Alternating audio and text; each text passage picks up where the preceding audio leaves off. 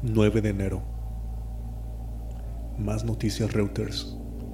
Informan que tres de los médicos cooperantes de la OMS que fueron evacuados a Ramstein han fallecido.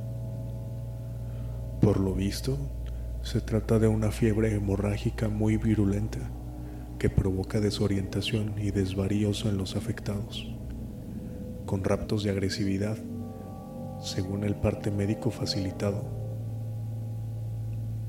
Parece que la teoría del ébola cobra peso.